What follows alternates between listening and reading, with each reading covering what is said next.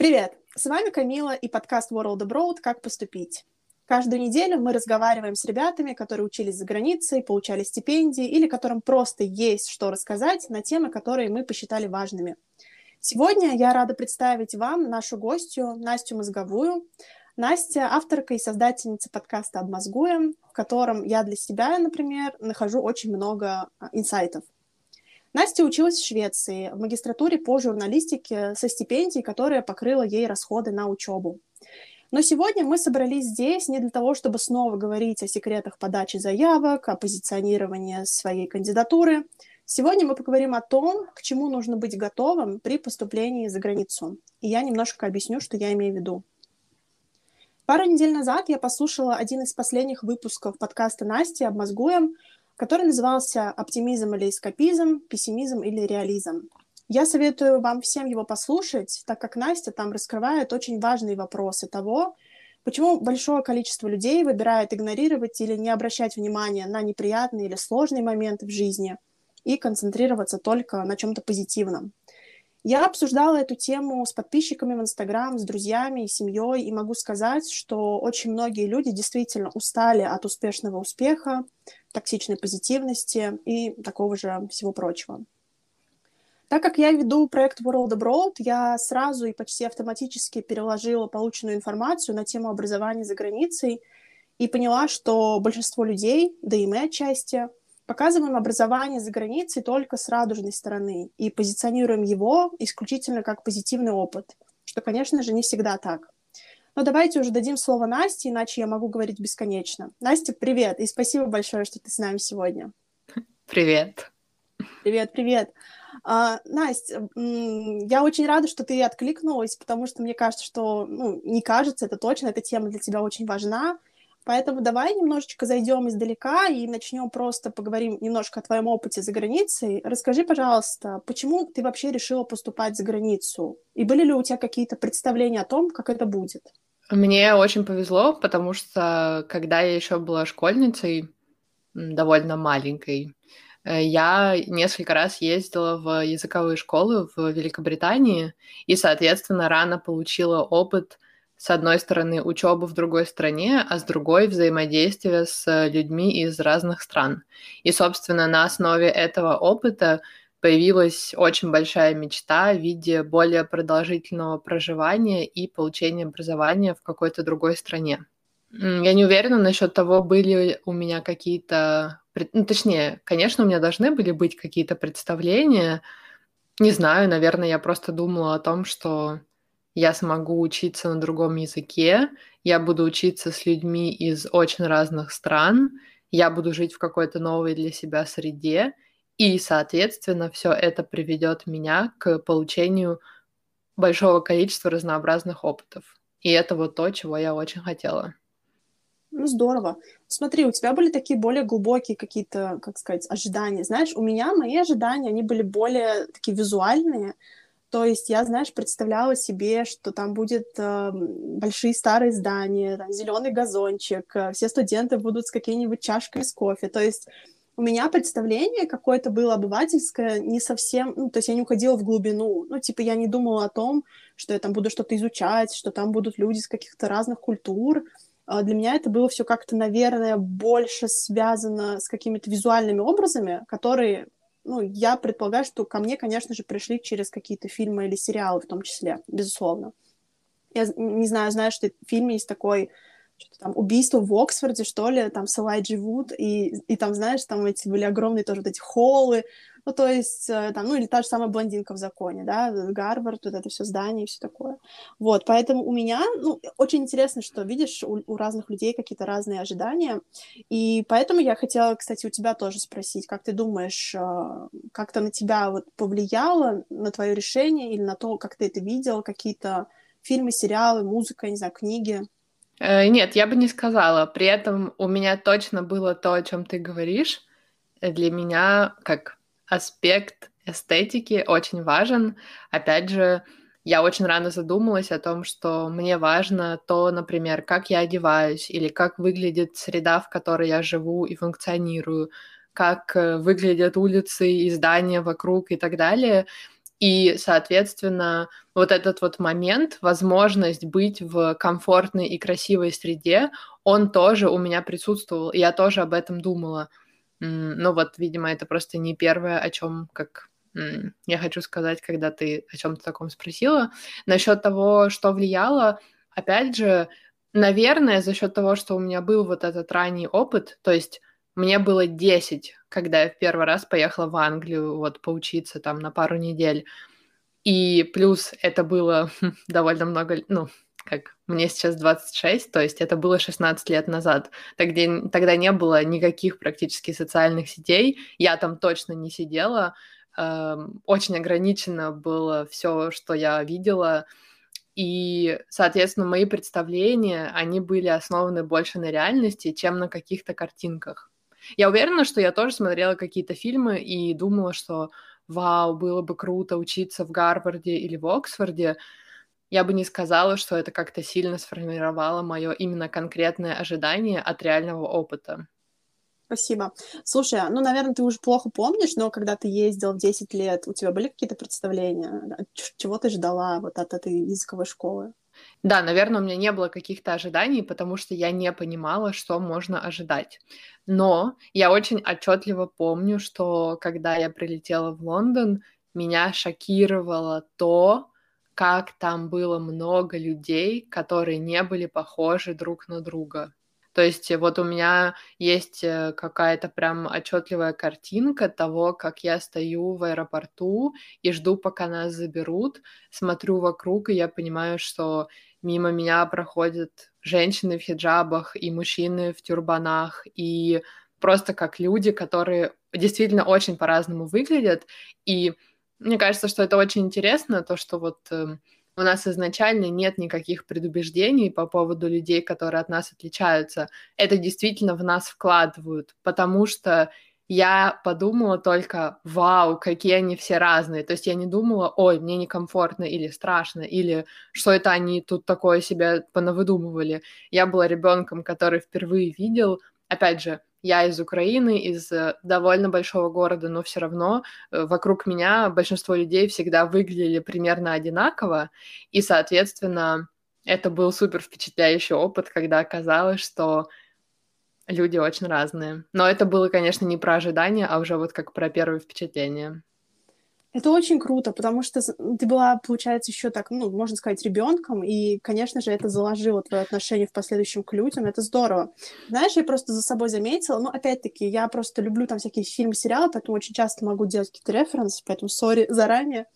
В школе я смотрела сериал «Остаться в живых». Я не знаю, знаешь ты этот сериал или нет, про упавший самолет. Это Lost? Да-да-да, Lost, Lost. Да, я знаю, но я не смотрела. Да. Ну, в общем, там как бы суть в том, что там тоже очень много людей разных национальностей. То есть там есть там азиаты, еще кто-то. Uh, и я помню, что тогда я всегда болела там все равно за каких-то конвенциональных героев, там, знаешь, там главные герои. А после того, как я побыла за границей, я поняла, что я, я реально начала симпатизировать больше там тем героям, которые, которые раньше, может быть, не понимала, не понимала, что они делают, там, что говорят, для чего они в этом сериале. Поэтому круто. Я думаю, что, конечно, это вот э, то, что, может быть, люди не все надеются и ожидают получить, но что они очень часто автоматически получают только за счет того, что они начинают общаться с огромным количеством ребят из, из, из разных стран. Да, я надеюсь, что это так. И я понимаю, что именно вот эта возможность взаимодействовать с другими людьми, она имеет какое-то принципиально важное значение как раз вот для открытости, наверное, и для способности осознавать и принимать тот факт, что мир и люди в нем очень разные, и это хорошо. Можно ли сказать, что у тебя были какие-то ожидания от того, как учеба будет выглядеть, как твоя жизнь будет в Швеции выглядеть, и тем, какая она была в реальности? То есть был ли какой-то контраст, или наоборот, все произошло так, как ты хотела? Когда я ехала в Швецию на магистратуру, у меня было очень много ожиданий. А, чем больше ожиданий, тем больше разочарований. Итак, у меня было супер много идей по поводу того, как это должно быть. Э, я рассчитывала на то, что у меня будет классное общежитие, потому что до этого я видела какое-то количество фотографий из разных э, шведских общежитий, и я видела, что многие из них современные и красивые. И это было важно для меня. Я думала о том, что мне бы хотелось, чтобы это было комфортное жилье, и вроде как в Швеции меня это должно было ожидать. Но было не так, потому что мне досталось э, старое здание, в котором не было какого-то нового или аккуратного ремонта. Более того, я потом узнала, что это изначально было как э, место, где жили люди с э, ограниченными возможностями или как, ну, что-то среднее между больницей, хосписом и чем-то третьим. Ну, это не то, чтобы это выглядело как больница, но и каким-то стильным скандинавским домом это тоже не было. Звучит жутко на самом деле. Вот, но при этом мне супер повезло, потому что мне досталось общежитие. Опять же, это было связано с тем, ну, я, конечно, немножко прыгаю, но это было связано с тем, что я получила грант от своего университета и автоматически попала в группу приоритетных студентов, которые обязательно должны были получить общежитие. Это было супер, потому что мне не пришлось искать жилье самостоятельно, плюс я жила близко к университету и могла пешком ходить на учебу. Так что как и во всем, были преимущества и недостатки. Но еще по поводу ожиданий, я думаю, что самое большое мое ожидание и одновременно очень большое разочарование — это сама суть учебы. Я рассчитывала на то, что моя учеба будет прикладной. Вот у меня была магистратура по журналистике, и я ожидала, что мы будем заниматься серьезной журналистикой. То есть, например, писать серьезные статьи, может, мы какое-то расследование проведем или будем делать какой-то очень серьезный глубокий research. Но в итоге это была очень академическая программа, максимально сосредоточенная на теории. То есть мы очень много разговаривали, обсуждали, дискутировали, но за год учебы я написала одну статью, которая была больше похожа на пост в блоге. Вот это было прям большим разочарованием для меня, и я не понимала, как так. Ну, а люди вокруг обсуждали, что как... Эм, если честно, даже не помню, как мне это объясняли, то ли что это в Швеции так, и что они очень в академичность идут, а не в практичности прикладной какой-то подход, то ли что дело именно в этой программе. Ну да, в общем, вот такой момент. Я подумала просто, что есть явно какие-то значимые штуки. Эм, я думаю, что в целом по поводу общения у меня были знакомые шведы, и вообще я пришла к варианту Швеции, потому что я познакомилась с, со шведкой сначала одной, потом еще с несколькими шведами, и они мне очень сильно понравились. Мне показалось, что мне с ними очень комфортно, и что вообще это люди, с которыми мне было легко найти общий язык. И я подумала, о, возможно, мне будет очень комфортно в Швеции и легко находить общий язык с другими шведами, раз у меня получилось так вот с этими разными шведами. Э, возможно, это так, но за год жизни в Швеции, за полтора, я так и не смогла это особо проверить, потому что шведы вообще не шли на контакт. И я знаю, что очень многие, или, может, практически все люди, которые едут куда-то учиться, часто говорят, что очень сложно завести общение с местными. И я одновременно считаю, что это супер естественно, потому что у людей уже есть какая-то своя там нормальная жизнь, а это ты приезжаешь, и у тебя ничего нет – но с другой стороны, я вот когда была в Швеции, прям очень активно проявляла инициативу, например, по отношению к своим одногруппницам шведкам, и периодически звала их что-то вместе сделать, и они отказывали каждый раз. Каждый раз. Когда я закончила магистратуру, все мои однокурсники, ну, наверное, мне еще не очень повезло, и я тоже обсуждала это с некоторыми своими однокурсницами, что у нас, наверное, не сильно сложился курс и отношения внутри, но когда я закончила свою магистратуру, я просто, как, я защитила диплом, и я просто пошла в свое общежитие и там пообедала дома, потому что все сказали, что у них какие-то свои планы, и никто не был заинтересован в том, чтобы, например, отпраздновать защиту вместе. И вот это тоже такой момент. То есть мне казалось, я уже знаю нескольких шведов, я понимаю, чего от них ожидать. И опять же оказалось совершенно по-другому. Слушай, здорово, что ты сказала это, потому что я хочу тебе две вещи по этому поводу сказать. Первое, это когда я... Я тоже была в Швеции, э, находилась там в Стокгольме где-то 7 месяцев. Я пыталась себе тоже, знаешь, сделать какую-то социальную активность. Я начала ходить на стартап-питчинге, потому что мы иногда в World, World of World пытаемся питчить тоже. Я там познакомилась с британцем. Британцу был около 50 лет. Э, он сказал, что он живет уже в Швеции 20 лет, у него нет ни одного друга шведа, и что вообще это невозможно. Ну, то есть ты представляешь, как бы одно дело, когда ты думаешь, наверное, что ну, я из СНГ, там, что, что им со мной общаться, да, ничего интересного, а тут это как бы твой fellow, fellow британец, который живет 20 лет в, блин, не знаю, в стране, и у него нет друга шведа. И он говорит, что экспаты, типа, тусуются с экспатами. И это, конечно, грустно. Это, это грустно. Э, знаешь, я потом обсуждала это вот в том числе со своими знакомыми шведами. А, они живут в Париже, и я видела с ними уже после своей магистратуры в Швеции и говорила им, ребята, вот у меня такая ситуация. Я тут с вами сейчас сижу в Париже в компании шведов, вам всем окей, что я не говорю на шведском, что я как бы чужой для вас человек, при этом вы супер открыты к тому, чтобы позвать меня к себе даже на какой-то довольно личный вечер с близким кругом друзей, и мы классно проводим время. Почему так не было в Швеции? И они сказали мне очень логичную вещь. Да, но ты сидишь в окружении шведов, которые захотели уехать из Швеции и которые также живут в чужой стране а люди, которые остаются дома и находятся в своей привычной среде, все-таки другие. Ну, это такой вот интересный момент. Это вообще, мне кажется, что это стопроцентно правда, потому что я тоже слышала, знаешь, такую производную мысль от твоей мысли, что даже если швед вернулся как бы в свою страну, но он был там на программе обмена, там на магистратуре, на стажировке, то типа он уже немножко с другим мышлением возвращается. У меня в Швеции был как бы, ну, знакомый там слэш друг, я не знаю, как назвать правильно, да, со шведом никогда не знаешь. Ну, и, в общем-то, он видел, что... Ну, у меня там была research стажировка, поэтому у меня не было как таковой вообще никакой группы, и я там была, ну, типа, да, одиночка. И он сам меня куда-то постоянно звал на фику в куда-нибудь кафе, потому что он говорил, что он сам был там в Австралии по семестру по обмену, типа он знает, каково это, когда ты там новенький. То есть, действительно, если они как бы выехали из Швеции, это уже немного, немножечко видоизмененные шведы. Это точно. Да-да-да.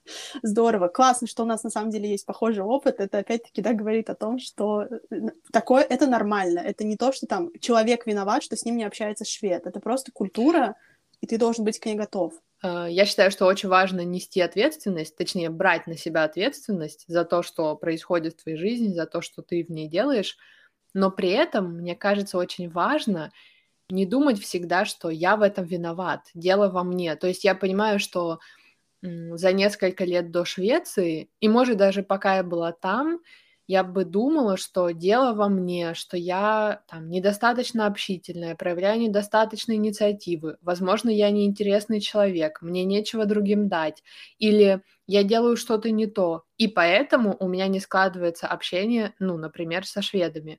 Но вот этот вот какой-то мой опыт и обсуждение этого вопроса с разными людьми помогли мне понять, что вот бывают такие ситуации, когда ты можешь сделать все, и все равно не получится. И дело не в том, что ты что-то не так сделал или что с тобой что-то не так. Хотя это очень популярный такой посыл, но люди, мне кажется, довольно часто так снисходительно говорят, что если у тебя нет близких или если у тебя нет друзей локальных, когда ты куда-то переезжаешь, то дело в тебе. И нужно было только постараться достаточно, и это бы получилось. Мне кажется, что это далеко не всегда так, и что вообще никому не помогает вот так вот просто постоянно обвинять и говорить, что «а, да, дело в тебе». Я полностью согласна с тобой. Еще мне кажется, что, знаешь, тоже по моему собственному опыту влияет вот эта вот социальная установка, что особенно, знаешь, что меня прям раздражает, я не знаю, может быть, э, у тебя тоже был какой-нибудь опыт, когда ты там первую неделю в стране, и тебе пишут какие-нибудь там знакомые, ну что, э, уже друзей извела, или там, ну что, уже придумала, как, как останешься, или там, ну что, работу нашла, и знаешь, и то же самое, когда я приехала в Швецию, потому что у меня не было вот этой академической группы, я типа думала, ну как бы я, мне все говорили, давай, иди, иди, найди друзей, что ты там ходишь одна. И это все так давит ужасно. И вот эти вот ожидания, понимаешь, это тоже связано с нашей темой, чужие ожидания от твоей магистратуры или от твоего опыта, они тоже на тебя давят. Это ужасно. Ты знаешь, пока ты говорила, я смеялась, но молча, потому что в первый день, когда я приехала в Стокгольм, опять же, я очень хорошо это помню, я зашла в свое общежитие, там подключилась к интернету, позвонила там, своей маме, позвонила своему дедушке, и первое, что он мне сказал после того, как мы обсудили, что я добралась, это был вопрос о том, так а что ты будешь делать после магистратуры? Как ты там найдешь работу? И я вот прям помню, как... Эм, ну, я привыкла к такому формату, но я вот прям помню, что я остановилась, не разнервничалась, не начала как-то возмущаться, а просто сказала, я только что приехала, и моя магистратура еще даже не началась. Это был очень сложный путь для меня, чтобы добраться до этого момента. Пожалуйста, дай мне хотя бы начать проживать этот опыт, а потом уже разбираться с тем, что будет после. Так что да, сто процентов. По поводу ожиданий других людей по отношению к себе и твоему опыту, это тоже большая проблема. И я понимаю, что важно учиться понимать, что ты сама ожидаешь или чего ты хочешь, и отстаивать это, и как бы немножечко себя ограждать от э, других. Да, да, да. Я, на самом деле у меня с этим до сих пор проблема, потому что я сейчас нахожусь вот в Амстердаме, я тебе писала, по визе на поиск работы. Ну, у тебя была похожая виза. И я как бы сюда приехала, но у меня как таковой вот прям цели найти работу, остаться нет. Я приехала, потому что у меня есть виза, потому что коронавирус, неохота там сидеть дома, и у меня есть проект, ну, над которым я работаю. Как бы я просто, знаешь, переместилась физически но я получаю, типа, в неделю от там трех разных людей, ну что, работу нашла, резюме отправила, ну что, сколько резюме отправила, и, и, и я уже даже, ну, как бы, во-первых, я не, как будто бы, понимаешь, ты постоянно обязан оправдываться, то есть ты обязан постоянно говорить, объяснять свою ситуацию, это тоже на самом деле... Да-да, вот, оправдываться или объяснять. Да-да-да, это как-то ненормально, короче. Ну окей, ладно, давай немножко перемещаться дальше. Um, вообще, знаешь, почему как бы у меня идея возникла, вот тема твоего подкаста, пос... по-моему, это последний, переложить, uh, я не знаю, насколько ты относишься к этим людям, которые любят говорить не последний, а заключить, там, крайний, заключительный, ну, типа, чтобы не говорить слово последний. Нет, нормально? Нет. Okay. Давайте, пожалуйста, использовать слово последний, и с ним все хорошо. Все, отлично, последний.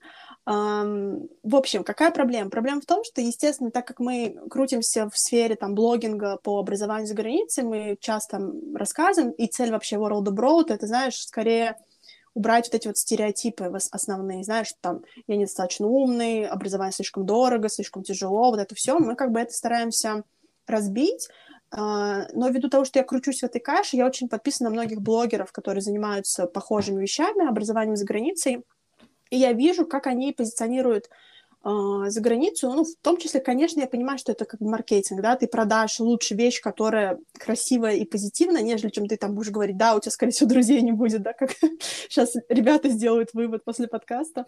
Но нет, ребят, у вас могут быть друзья, это не обязательно, что у вас их не будет. То вот с этим делать? Получается, смотри, фильмы не показывают реалистичную картину, блогеры не показывают, там, не знаю, кто-то там еще не показывает.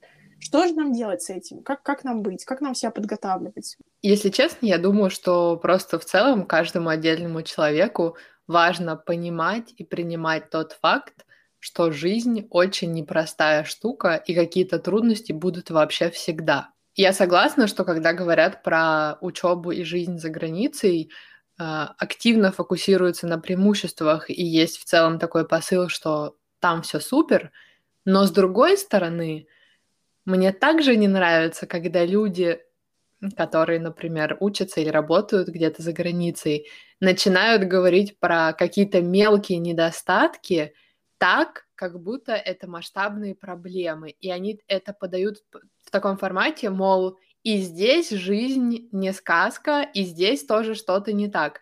И это как бы хорошо, потому что это, возможно, нивелирует отчасти то, о чем ты говоришь, но с другой стороны, это иногда абсурдно, потому что ну, какие-то повседневные мелочи э, не могут быть э, точно такими же большими проблемами, как, например, абсурдно низкие зарплаты, которые являются реальностью для большого количества или для, для всех стран СНГ. Ну, то есть, э, там, я не знаю, долго ждать метро в европейском городе или бюрократия какая-то в Европе, это не то же самое, что отсутствие перспектив э, в СНГ. Ну, как бы, это не одно и то же. Да, я думаю, просто нужно быть готовым к тому, что будет классно и будет сложно. Возможно, вот как раз ты, твои коллеги, у вас как раз есть возможность говорить не только о преимуществах, но и о каких-то трудностях, что вот, например, может быть вот такая, допустим, Возможно, вы не сможете найти общий язык с местными жителями,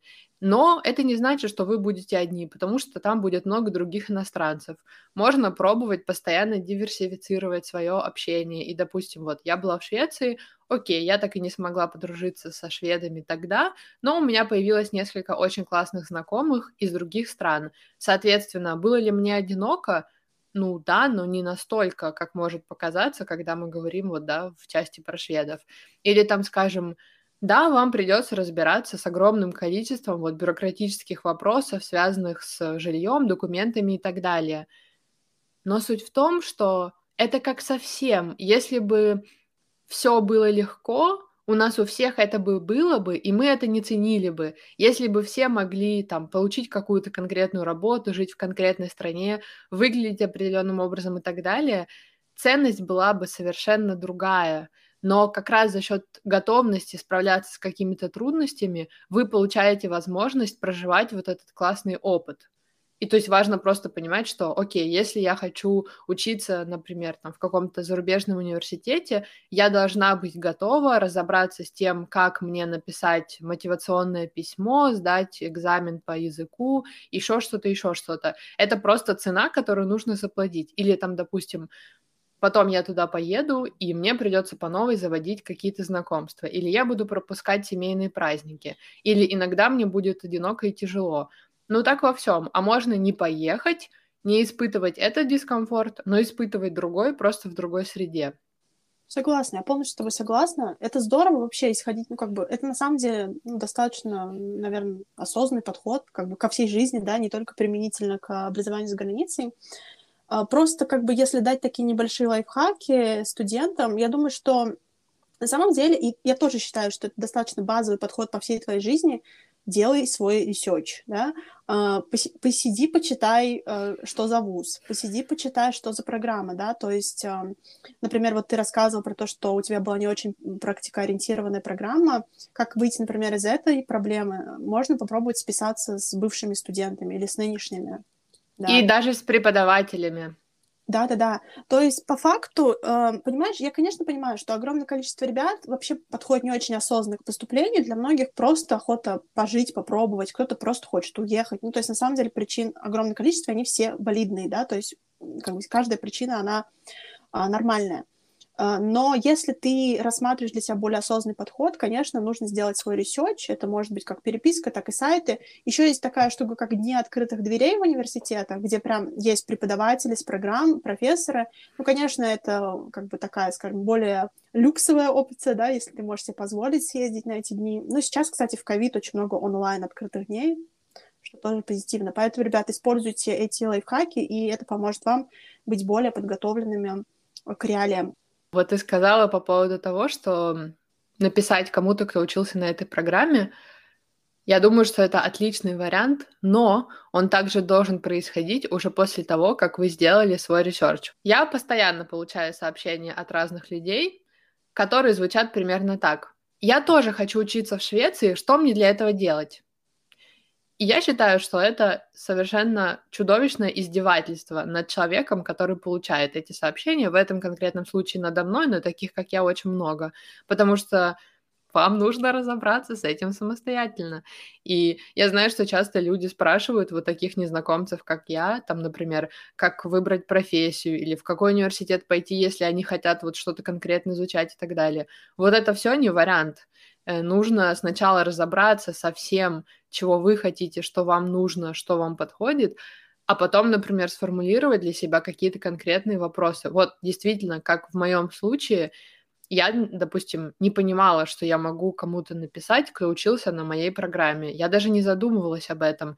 Но я могла бы найти выпускников на том же LinkedIn или где-нибудь еще и написать конкретный вопрос. Это была программа, которая ориентирована на практические задания, или это более академическая программа для тех, кто хочет дальше в науке развиваться это конкретный вопрос, на который они мне могли бы дать конкретный ответ, это было бы довольно быстро и эффективно, и у меня появилось бы лучшее понимание. А если бы я задала, не знаю, тем же людям вопрос, а что эта программа мне даст или как мне туда поступить, они просто ничего не смогли бы мне на это ответить, потому что у нас э, сам, ну, как разные исходные данные, и есть вещи, на которые невозможно ответить. Так что вот это тоже какой-то такой момент, который нужно учитывать. Я согласна, я просто не могу это, знаешь, не комментировать каждое твое слово, потому что мне все резонирует. Э, я как раз в Швеции была по определенному фонду э, Сверкер Острома, который оплачивал мне пребывание там, и знаешь, мне приходят какие сообщения из серии «пришлите там свои аппликационные документы», потому что мое имя там явно написано прямо на сайте, как стипендиата, да, скажите что-нибудь там, там, типа, про деньги, то что-то спрашивают. И я про себя думаю, блин, дюд, сначала получи стипендию, потом мы можем с тобой обсудить, что там по деньгам. Ну, то есть э, ты права, ты права вообще, э, вопросов очень много. Ну, даже нам, к нам в World of Brawl приходит каждый день я представляю. Вопросы, причем они, знаешь, они такие, мой самый любимый вопрос, как поступить без английского языка. Это топчик на номер один всегда. И второй там, да, просто, типа, типа, очень какие-то общие вопросы. И, конечно, мы позиционируем себя как люди, которые помогут вам ответить, но все равно нужно приходить с каким-то таким, хотя бы общим пониманием того, чего ты хочешь, безусловно. А, отличный, отличный инсайт, спасибо, Настя. Да, я хотела бы буквально у тебя тоже спросить э, какие-то вещи, которые тебе, скажем так, больше всего понравились э, при твоей учебе за границей? То есть, если мы поговорим как бы не про то, что было, типа, ну, не очень, да, а вот прям что понравилось? Я думаю, самое главное это просто этот опыт комплексно. То есть, эм, вот я хотела жить в другой стране, быть окруженной новыми людьми и проживать какие-то другие опыты. Это то, что я получила.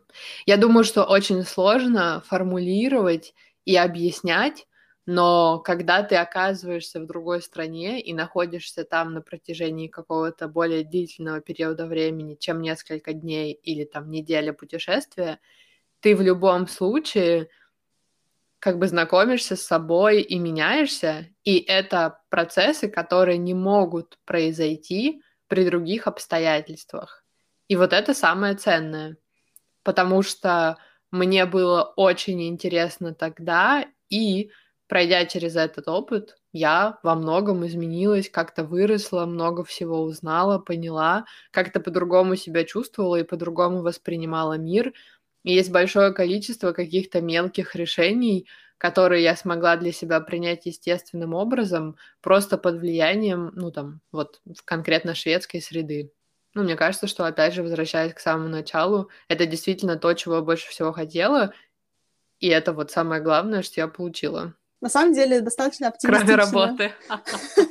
Но это мы все, знаешь, это мы все там, мы все в этой команде. Опять-таки, да, что делает э, нас нормальными, скажем так. А, Настя, хорошо. А, такой, скажем так, совсем уже заключительный вопрос. Э, последний. Мы договорились использовать слово «последний». А можешь ли посоветовать, потому что я знаю, что ты в своем подкасте советовала книги по вот, тематике, может быть, по токсичной психологии или, может быть, по как... Ну, то есть то, что ты считаешь релевантным по той теме, что мы обсуждали, если есть какие-то идеи для ребят, чтобы посмотреть, почитать, будем очень рады. Ну вот как раз э, книга, которую я прочла перед тем, как записывать этот эпизод, она называется Manufacturing Happy Citizens, и мы можем оставить ее в описании к эпизоду подкаста. Эта книга, ее написали два академика, социолога, и они исследуют и просматривают, как вообще появилась позитивная психология как подвид психологии, какие там были движения, проекты, процессы, которые привели нас к той реальности, в которой мы существуем сейчас.